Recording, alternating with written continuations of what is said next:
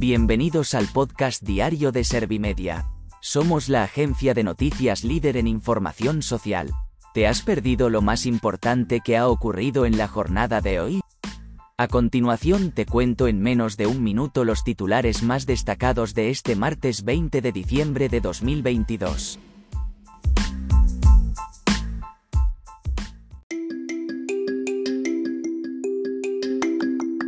El CGPJ no alcanza consenso suficiente para designar a los nuevos magistrados del Constitucional.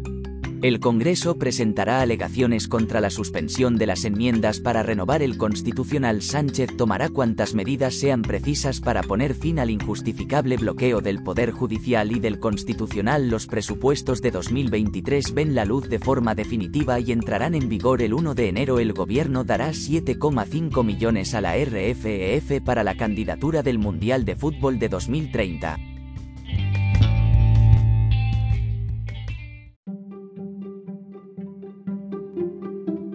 ¿Te han sabido a poco los titulares? Pues ahora te resumo en un par de minutos los datos más importantes de estas noticias. El CGPJ no alcanza consenso suficiente para designar a los nuevos magistrados del Constitucional.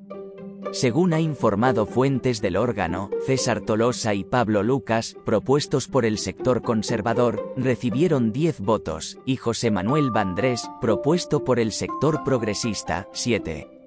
El vocal Enrique Lucas no ha participado en el debate ni en la votación por ser hermano de uno de los aspirantes.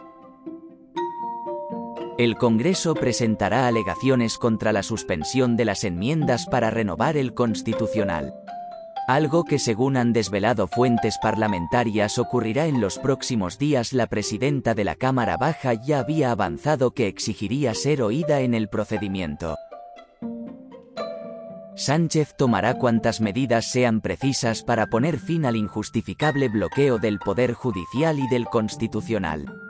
Después de estas declaraciones el PSOE ha comunicado que presentará esta semana una proposición de ley con las enmiendas paralizadas por el TC. Por su parte, Feijó ha exigido al presidente del gobierno que renuncie a su reforma penal si quiere sentarse con el PP por el CGPJ. Desde Vox han anunciado que presentará el viernes una querella contra el líder del Ejecutivo y los que han intervenido en el concierto delictivo, los presupuestos de 2023 ven la luz de forma definitiva y entrarán en vigor el 1 de enero. Estas serán las terceras y últimas cuentas públicas del gobierno de Pedro Sánchez en esta legislatura. Han salido adelante con los votos a favor de los socios de investidura. Tras esto, Montero se ha felicitado por la aprobación de los terceros presupuestos consecutivos, algo que no ocurría desde 2015. El gobierno dará 7,5 millones a la RFEF para la candidatura del Mundial de Fútbol de 2030.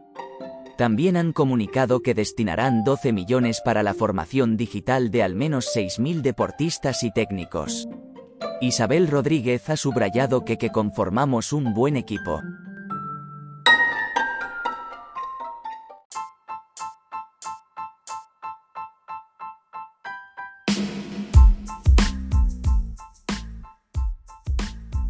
Gracias por escuchar los titulares de la jornada en este podcast de Servimedia. Como habrás notado, soy una inteligencia artificial que está aprendiendo a contar las noticias más relevantes de cada jornada. Poco a poco iré mejorando. Gracias por confiar en mí y gracias por informarte con Servimedia. Servimedia, líder en información social.